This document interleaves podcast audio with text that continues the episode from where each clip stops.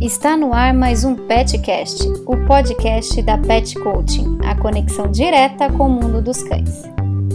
Meu nome é Carla Rua, sou adestradora de cães e fundadora da Pet Coaching.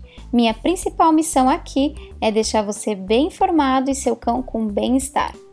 Hoje vamos voltar ao nosso quadro de dúvidas e respostas, que foram mandadas em nossa fanpage. Você pode mandar sua dúvida também. Escreve aqui nos comentários ou então na nossa página do Facebook facebook.com.br petcoachingbr.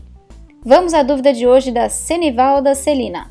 Carla, tem uma pincher de 4 anos e ela vive debaixo da cama. Só sai quando chego do trabalho. Fico com ela, troca a ração e a água. Eu vou para a cama e ela vai para debaixo e não sai mais. Já tentei de tudo. O que eu faço para ela ficar na caminha dela? Vamos começar pelas dicas mais simples. Quem já é ouvinte do podcast consegue ajudar nesse caso, hein? Vocês já sabem qual será a minha primeira sugestão para ela? Sim, essa mesmo! O passeio diário. Insira essa atividade na rotina de sua pincher e você irá garantir mais qualidade de vida a ela e um melhor relacionamento entre vocês. Incentive também mais brincadeiras. Pegue um brinquedo dela e comece a chamá-la para brincar e divirtam-se. A segunda dica é ainda mais simples. Muitos cães adoram uma toca, sabia?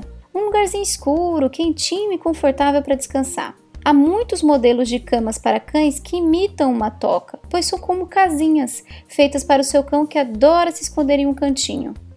Já pensou na possibilidade de sua pincher adorar uma toca? Compre esse tipo de caminha para ela que aposto que será muito mais fácil ela ficar na casinha dela do que embaixo da cama. Ainda mais se você deixar um cobertorzinho gostoso e alguma peça de roupa sua com seu cheiro. Que tal? A terceira dica, na verdade, vai ser sobre um assunto muito importante: ansiedade de separação em cães. Não sei se seria o caso da Pincher da Celina, mas com certeza muitos cães passam por isso. A maioria dos casos que atendo são sobre cães que não conseguem lidar com o fato de estarem completamente sozinhos em suas casas. A maior parte dos casos relatam portas arranhadas, latidos e choros excessivos que chegam a incomodar a vizinhança, objetos e móveis destruídos. Mas o fato do cão também não fazer absolutamente nada durante esse período, nem beber, nem comer, pode ser sim um sintomas de ansiedade de separação. Por isso, não podemos descartar essa hipótese no caso da Pincher. E vou aproveitar para abordar esse assunto tão recorrente. É primordial o enriquecimento ambiental. Se você não sabe o que é, vale a pena conferir o nosso Petcast número 3. Lá eu falo sobre a importância do passeio e conto sobre o enriquecimento ambiental. O seu cãozinho precisa ser estimulado durante a sua ausência. E outro ponto importante nisso é que ele tenha coisas boas a fazer nesse momento, para que sua saída também signifique que coisas legais vão acontecer. Mas não é tão simples.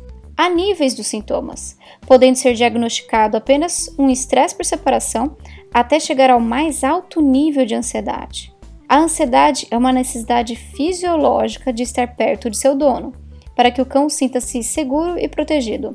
Sem essa presença, ele sente-se vulnerável a qualquer coisa que possa acontecer. Imagine se você se sentisse em perigo constante se estivesse longe dos seus pais, por exemplo.